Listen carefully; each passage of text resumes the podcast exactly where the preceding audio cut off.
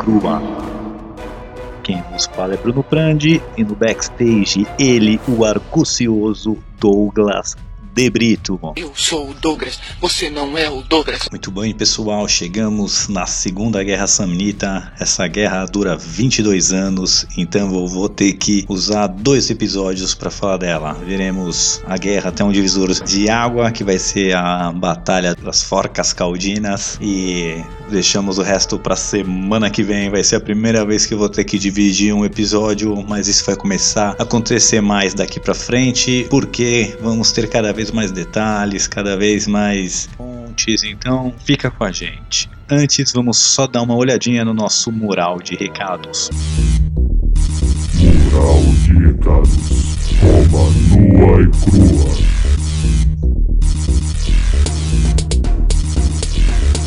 Hoje eu queria dar um recado aqui pro Cristiano do Petit História e deixar um convite para todos os nossos ouvintes. Conheçam o podcast Petit História, muito legal. Tá disponível aí também nas principais plataformas. É, ele tá fazendo agora uma série sobre a Primeira Guerra Mundial, muito bom por sinal. Eu gravei uma participação aí num episódio que vai sair, ainda não sei a data exatamente, mas queria deixar esse alô. Alô, arroba! Pro Cristiano, um obrigado aí por me convidar, dizer que foi uma honra participar do seu podcast e convidar os ouvintes aqui do Romano e Crua a conhecer o podcast ali do Cristiano Petit História, muito legal.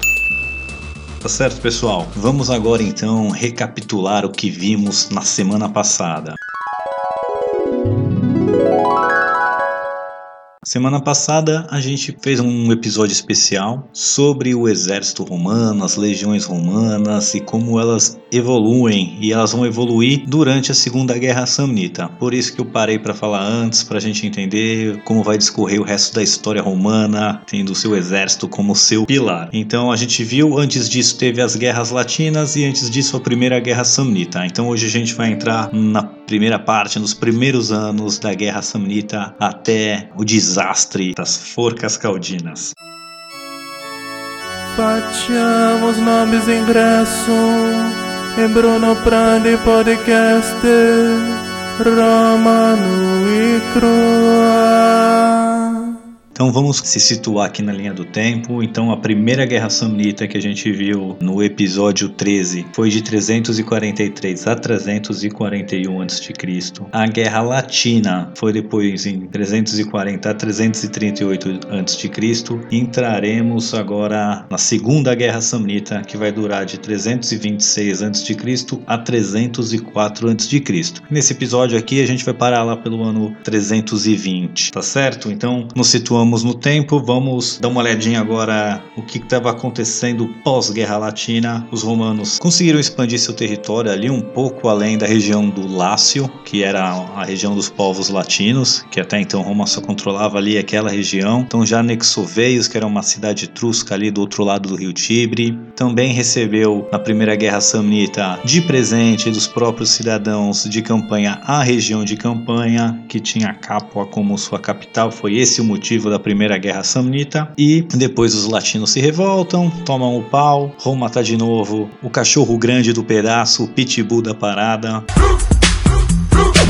e tá pronta para novas conquistas agora. Então, Roma começa a ter sonhos imperiais, Roma começa a ter um sonho de expandir os seus domínios além da sua etnia, realmente começar a expandir. Eles começam a pensar que nenhuma potência jamais conseguiu unificar a Península Itálica bota. A bota de couro de avestruz ali na Europa e eles começam a achar que talvez eles consigam esse feito, tá certo? Então lembrando que as potências ali da Península Itálica eram os povos etruscos no norte, tinha Roma ali na região central, ou centro-oeste, digamos assim, tinha ao sul as cidades gregas e na região das montanhas ali, das montanhas apeninas, tinham os samnitas. Haviam outros povos, haviam ao extremo norte ali os, os gauleses, haviam outros povos seminômades como os umbros, também tinham outros povos ali menores, mas essas eram as potências ali da região. E desse pessoal, vamos dizer assim, das potências ali, os samnitas, os romanos, os etruscos e os gregos, é, os romanos viam os samnitas como seu principal rival, porque os samnitas também estavam meio que num processo de expansão, adquirindo mais território. Eles eram guerreiros tremendos e eles dependiam muito de terra, porque como eu disse, eles eram seminômades, eles tinham cidades até, mas não eram cidades tão grandes e dependendo é, da estação, eles iam tendo que se locomover para conseguir pastos para os seus animais e até por isso eles precisavam controlar uma grande região, porque eles precisavam de pastos, eles não tinham uma agricultura estabelecida, ou pelo menos uma agricultura muito forte estabelecida, e isso que vai colocar eles em rota de colisão com os romanos, porque os dois estão querendo expandir e tem espaço de menos para potência demais. Roma, Roma, Roma, Roma.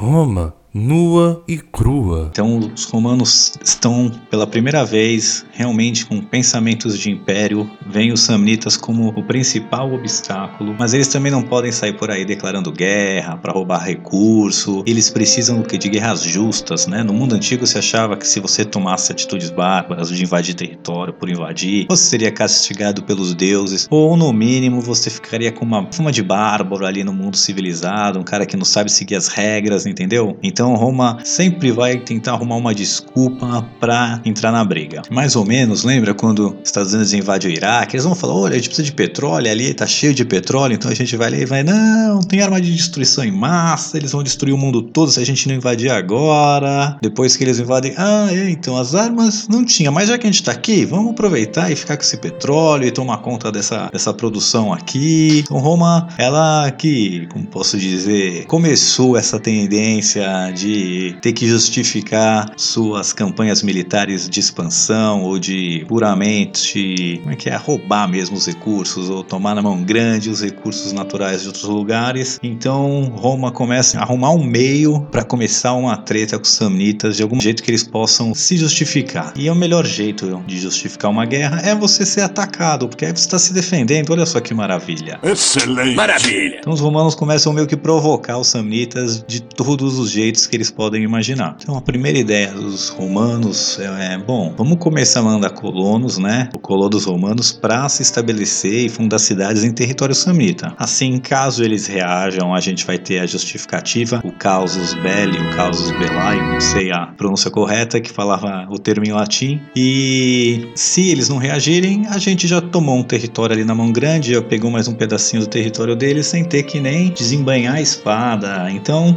maravilha. E eles mandam lá uns colonos, cerca acho que de 2.500, para se estabelecer em território ali e fundar um, uma cidade, uma vila ali romana. Porém, os samnitas estão com outros problemas. Eles estão em guerra com os gregos ao sul e eles não têm tempo de lidar com esse problema romano aí de estar tá se roubando o seu território. Então o tempo passa. O tempo voa e a poupança continua numa boa. Nada acontece e Roma vai ficando cada vez mais encorajada. Roma resolve estabelecer uma segunda colônia no território samnita. Eles conseguem estabelecer, os samnitas ainda não respondem, mas os samnitas terminam a guerra com os gregos, entram num acordo e agora eles estão livres para responder às provocações romanas. Só que ao invés de também responder diretamente, atacar essas colônias ou coisa assim, eles resolvem fazer de um outro jeito. A cidade de Niópolis, atual Nápoles, Nápoles, na Itália, que era uma cidade grega. Ela tá ali tentando se expandir também, era uma cidade litorânea, ela estava tentando dominar mais um território ali fértil, um território do interior, digamos assim. E eles estão no olho do território ali de campanha, que recém entrou para os romanos. Então os samnitas resolvem ajudar a cidade de Neápolis a tomar território de campanha e assim entrar em guerra com os romanos ou pelo menos causar problemas para os romanos. Tá? Porém, os samnitas mandam suas tropas para lá e essas tropas tropas chegam achando que são o dono da região, chegam causando muito dentro da cidade de Neápolis. Chega chegando. E a nobreza da cidade meio que se arrepende de ter feito esse acordo com os samnitas e resolve fazer um outro acordo agora com Roma para expulsar os samnitas. E aí os romanos conseguem o pretexto que eles queriam para entrar em guerra, porque agora eles não estão atacando os samnitas por atacar, eles estão ajudando um aliado e aí que vai começar a guerra. Porém, os romanos ficam um pouco chateados porque eles estavam querendo arrumar uma guerra de expansão. Então eles queriam ir brigar em algum lugar que eles pudessem vencer e anexar um território novo. O que acontece ali é que eles vão estar tá defendendo o território de campanha de novo. Então não era bem o que eles queriam, mas já achou um motivo para começar a treta e a treta começa. Hadouken! E aí em 326 a.C., Roma declara guerra e começa o pau. Pau, é pedra é o fim do caminho. Aí esse primeiro momento da guerra, assim, não é um momento de batalhas muito importantes. Era um momento mais de acabar com as alianças do outro. Então, o mundo antigo, como eu disse, eram várias etnias, vários povos e tinham essas potências principais que tinham controle sobre várias outras cidades, vilas de menor escala. Então, quando o exército romano vai para o pau, eles começam primeiro e passando por cidades que teoricamente seriam aliadas samnitas, passa com o exército lá, falou, oh, tem certeza que vocês são aliados aí de Samios, cara? Não, não, imagina, só porque a gente mentiu para eles, a gente tá com Roma, a gente, olha, fechou contigo. Então Roma consegue ir virando várias cidades, é, a lealdade de várias cidades dos samnitas pro romano, sem ter muitas batalhas clássicas, digamos assim. E tem batalhas menores, os romanos começam a ganhar o, o upper hand, que fala no box, começam a ganhar vantagem, né? Ter confrontos, saem vitoriosos, nada que destrua o outro exército, mas eles conseguem ir, como posso dizer, vazio 1 a 0 quando começa o jogo. Não tá nada decidido, mas nos 5 minutos do primeiro tempo o Roma já marcou um gol.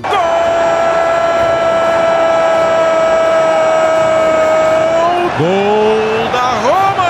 Isso tá bom para eles. E em 324 a.C., o ditador que estava tocando a guerra, o Lúcio Papiro Cursor, ele vai ter uma grande vitória ali. Não temos muitos detalhes dessa batalha, mas ele consegue vencer uma batalha de forma consistente e os samnitas vão enviar emissários pedindo paz. Vamos fazer um acordo, vamos acabar com a luta, tomamos um pau, vamos arrumar um, um o que, que vocês querem aí pra gente voltar a ser amiguinhos, pra gente dar o, o dedinho.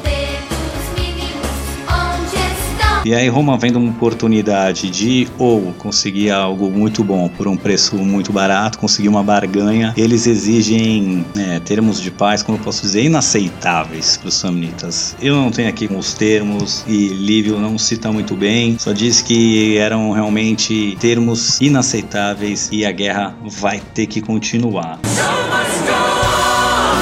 Roma estava se sentindo invencível, ali está dominando tudo, venceu várias batalhas, conseguiu virar os aliados contra a Sâmia e estava se sentindo capaz de impor terríveis condições para terminar com a guerra. Como os samnitas não aceitam, a guerra continua e pro azar dos romanos, por causa da sua soberba ou já estava achando que né, pensa que virou o primeiro tempo ali com 3 a 0 para Roma, ele achou já ganhei o jogo, posso ficar tranquilo, agora é só ficar tocando bola de lado aqui que nada mais vai acontecer acontecer, ou, né, três vira, seis acaba. Esse era o pensamento de Roma. A gente daqui a pouco vai dominar muito o território desses trouxas aí. E aí entramos no ano de 321 a.C.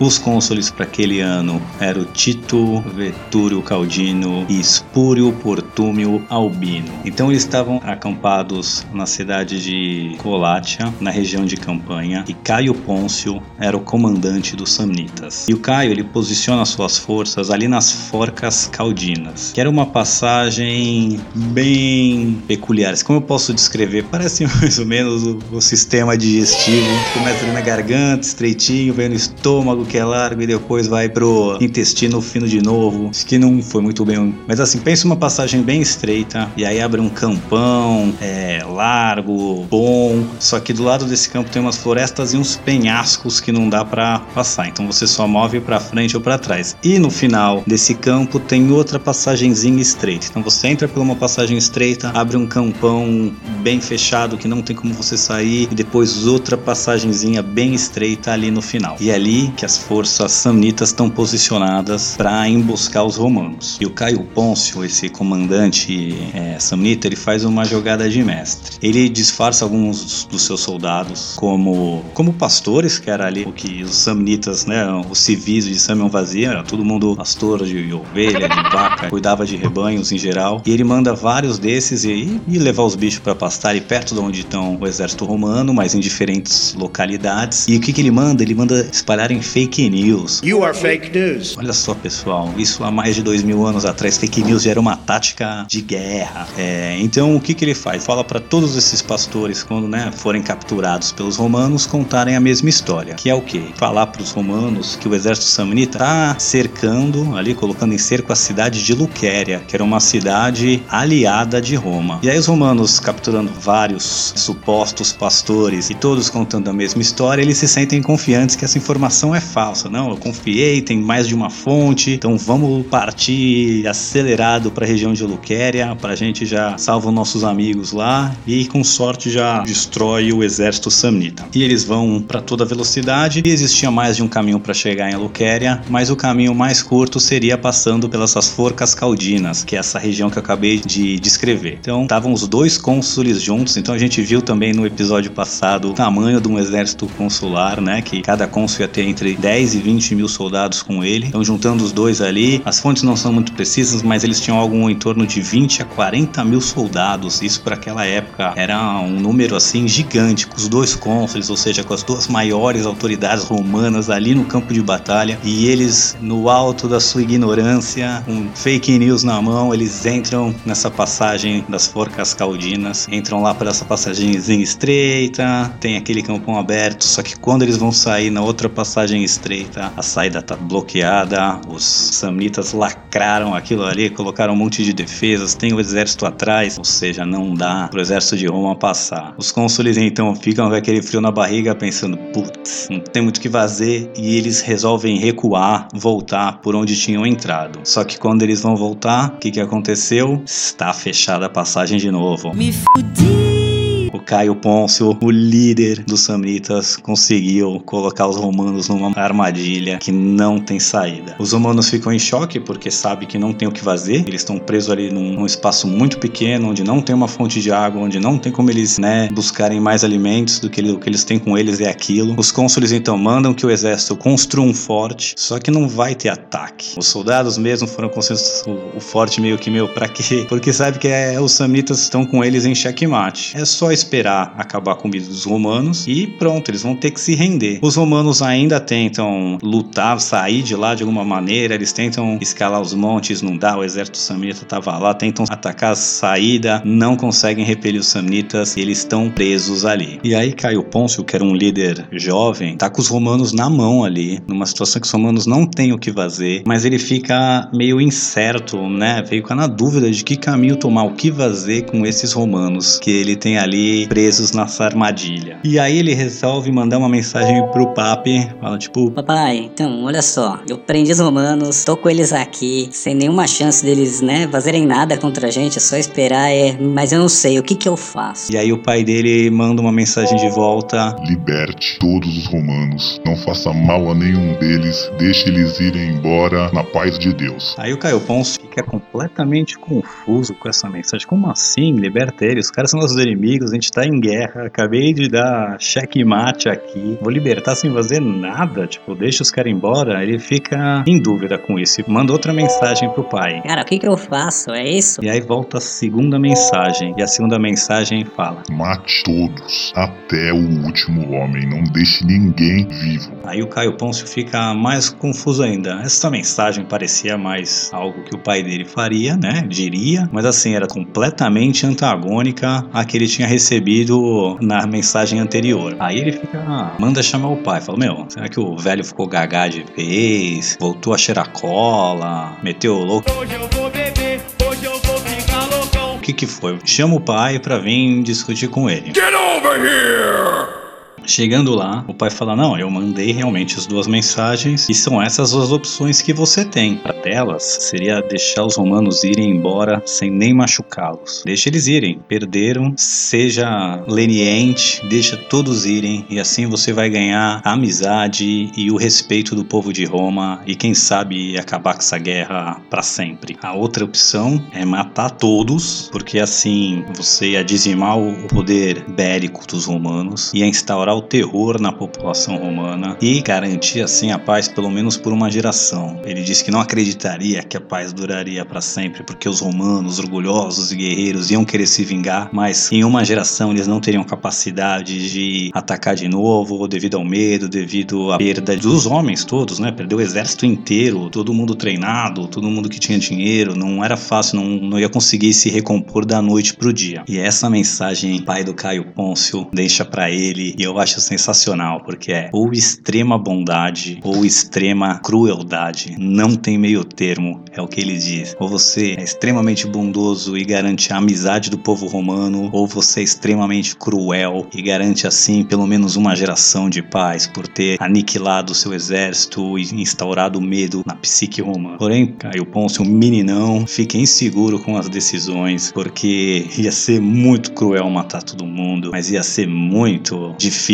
deixar todo mundo ir depois de dar uma vitória tão humilhante para os romanos. E ele vai decidir então por uma terceira opção que seu pai avisou, não traria nenhum amigo para ele e não eliminaria nenhum inimigo. E a opção que ele tomou foi fazer o exército romano passar sob o jugo. Então, o que, que era o jugo? Isso era a forma mais humilhante de ganhar de um exército de, de ser vencido. Fazer o jugo é mais ou menos assim. O jugo é uma palavra que vem daquele, não sei que eu chamo de cabresto em português, mas o que você usava para prender o boi ali, para dominar o boi, aquilo que é o jugo. E aí os soldados samnitas fizeram um jugo, uma coisa que parecia essa peça aí, com lanças e espadas, e os romanos iam ter que entregar suas armas. E soldado a soldado, desde o cônsul até o soldado mais baixo, iam ter que passar rastejando sob esse jugo de espadas dos samnitas. Enquanto eles passavam, eram cuspidos, xingados, humilhados. E isso para os povos antigos que, né, prezavam pela honra, o campo de batalha, principalmente para os romanos, era uma humilhação sem precedentes. Você ter que entregar suas armas, passar debaixo do jugo, ser humilhado, cuspido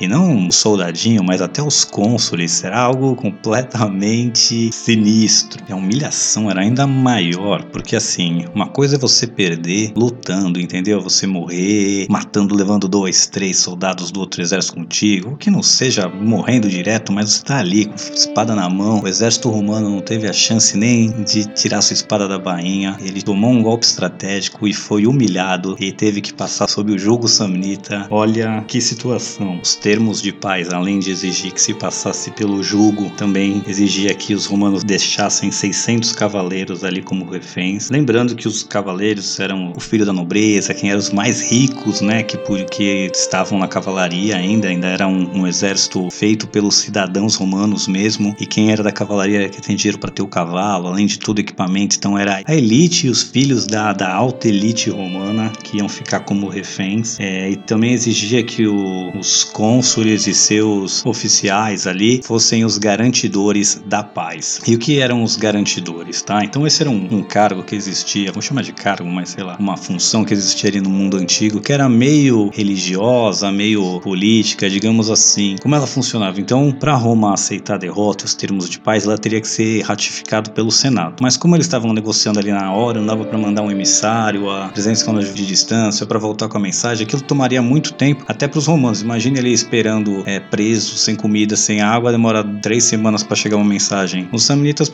se não dessem comida e água eles, iam morrer. Então, eles tinham que fazer um acordo ali na hora. E os garantidores, eles faziam um processo religioso, que eles iam forçar, né, a, o Senado romano a aceitar esses termos. Eles faziam juramentos aos deuses, senão isso traria uma maldição para todo o povo romano. Tinha toda uma superstição por trás aí, todo um, um rito por trás do que seriam esses garantidores. Então, eles assumem os papéis de garantidores garantidores desses termos. Então ficou assim os romanos saírem ali das forcas caldinas, passar sob o jugo, deixar sua elite ali com eles, e a elite, os filhos da elite ali com eles, e ainda os cônsules serem os garantidores. E aí o exército que vai marchar de volta para Roma, aí das forcas caldinas, era um exército quase que fantasma. Diz a história, né, que ninguém deu uma palavra, ninguém falava durante as refeições, ninguém vazia um, um som sequer. Os samnitas achavam que tinham vencido o espírito romano, mas isso jamais aconteceria. O que acontecia ali é que os romanos estavam com um ódio, com uma raiva, se sentindo tão humilhados que eles não tinham palavras para expressar essa emoção. Aquele exército volta assim, abatido, é, humilhado, mas com um fogo de ódio no coração. E aí, quando chegam de volta a Roma, os cônsules vão é, prestar contas ali para o Senado do que houve, o que, que aconteceu e passar os termos. Então, eles estão lá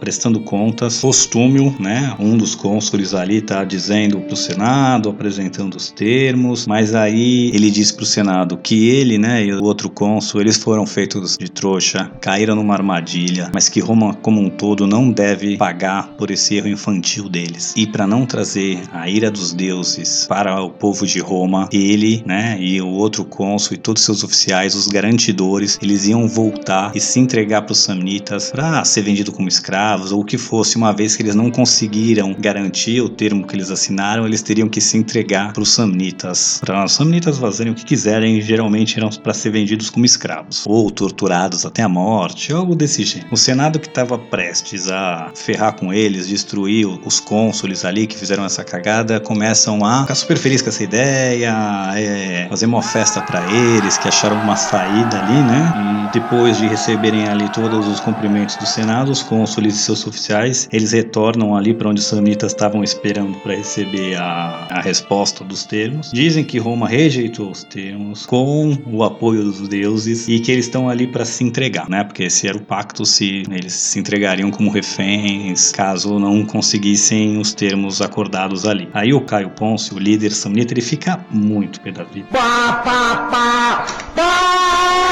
E fica furioso. Porque ele acha que os romanos estão inventando uma saída legal ali, uma malandragem Malandramente. Para escapar do de uma visão legalista para fugir do pacto que eles fizeram. E ele se recusa a receber cônsul e, e os seus oficiais, porque para eles isso não tá certo. Então, assim, na visão do, do Caio Ponço é, vocês estão descumprindo seu papel de garantidor perante aos deuses, perante ao juramento que vocês fizeram. Vocês vão trazer desonra e desgraça para Roma, e eu não vou aceitar vocês. Vão para casa, deixe eles irem sem fazer nada, porque assim, pelo menos do ponto de vista samnita, quem estava violando o pacto eram os romanos e assim trazendo a, a desgraça divina. E é por aqui que a gente vai ficando hoje, pessoal, que essa humilhante derrota dos romanos e essa história aqui, né, os romanos contam, a gente sempre fala que quem ganha, né, conta a história, então como no final os romanos vão ganhar, Isso foi um spoiler. eles que escreveram a história. Então, se foi isso 100% verdade, a gente não tem as fontes samnitas para comparar, mas o que se sabe é que depois dessa derrota humilhante aí, é, vão ter aí uns, cerca de uns 5 anos de paz decorrente disso, e né, parte dos historiadores acha que é porque os termos dos romanos exigia isso, outros dizem que não, Roma tomou um pau, só tava agora falando, ó, a guerra continua, mas agora eu vou passo a passo, eu não vou me expor ao ridículo de novo assim, né? Então a guerra continua, não parou, mas tem esses cinco anos de intervalo aí, e é nesses cinco anos de intervalo também que vai acontecer aquela mudança do exército que a gente viu da semana passada, do sistema de falange para o sistema manipular. Então tem fontes que dizem que essa mudança de tática, essa revolução no exército que travou essa guerra por cinco anos, outros dizem que não, romanos tomaram pau e ficaram cinco anos lambendo as feridas ali, se preparando e, e cumprindo o acordo de paz que exigia cinco anos ali de cessar as hostilidades. Como eu disse, o sonho de império não acaba, a guerra continua, essa derrota humilhante só vai servir de combustível para Roma voltar mais nervosa do que nunca. E é por aqui que a gente termina hoje e a gente na semana que vem retoma a segunda guerra samnita. A gente vai retornar ali do ano 300 e 15 a.C., que é quando vão recomeçar as hostilidades ali, quando a guerra começa a ter batalhas de novo. Porém, nesse, vamos chamar de segundo tempo da guerra aí, nessa segunda parte, a guerra não vai ficar mais só entre os romanos e os samnitas, os gregos e os etruscos também vão entrar nessa treta, e aí vai colocar as quatro potências ali da, da Península Itálica em confronto de alguma forma ou outra. E é isso, pessoal. Espero que tenham gostado do episódio. Semana que vem tem mais. Fica com a gente e até!